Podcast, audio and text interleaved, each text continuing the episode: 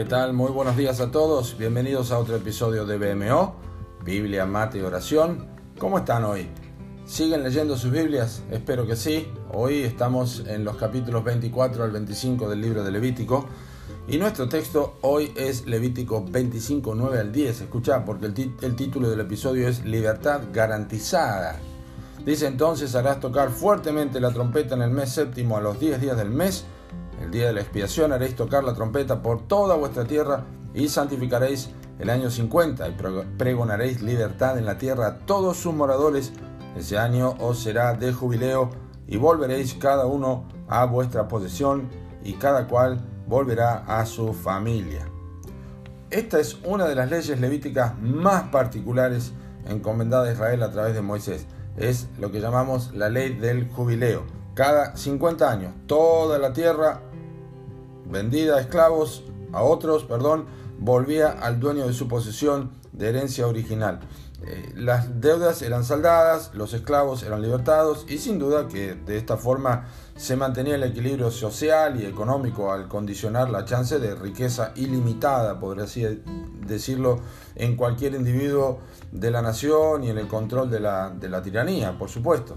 El año 50 también marcaba el descanso de la tierra, la cual no sería sembrada ni cosechada, prometiendo Dios la provisión abundante el año anterior para que nadie tuviese escasez alguna.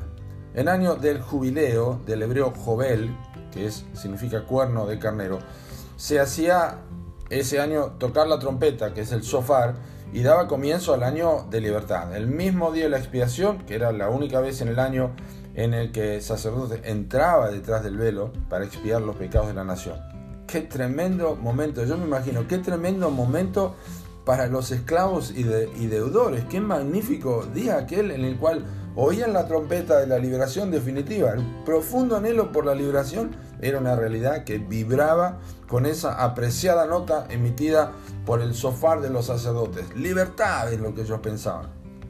Bueno, tantos individuos viven día a día pienso yo, permanentemente deseando liberación espiritual y no física, a pesar de que consideren que lo que les hace falta es más dinero, más tiempo, más salud, más oportunidades que según ellos les garantizan la libertad que anhelan. En verdad su ceguera de alma y su sordera de corazón les impide ver y oír dónde está la libertad verdadera, la que les proporcionará el fin de la esclavitud de sus almas el sonido de la libertad para todos ellos ya se oyó una vez para siempre. El corazón del jubileo se encarnó en el Hijo de Dios. La trompeta que marcó el fin de la esclavitud para todo aquel que cree. Ya se oyó en el Calvario con el grito de Dios mío, Dios mío, ¿por qué me has desamparado? En Marcos 15, 34.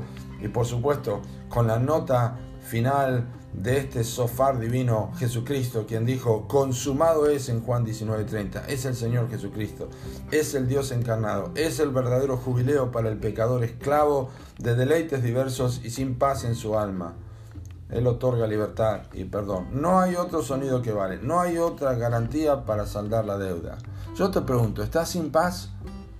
Esclavo y apesadumbrado, sos deudor ante el juez eterno y no sabes cómo pagar tu deuda, yo te ruego que en este día oigas la trompeta del jubileo de los labios de Cristo. Escucha lo que dice, venid a mí todos los que estáis trabajados y cargados, y yo os haré descansar en Mateo 11, 28. Que así sea. Dios te bendiga.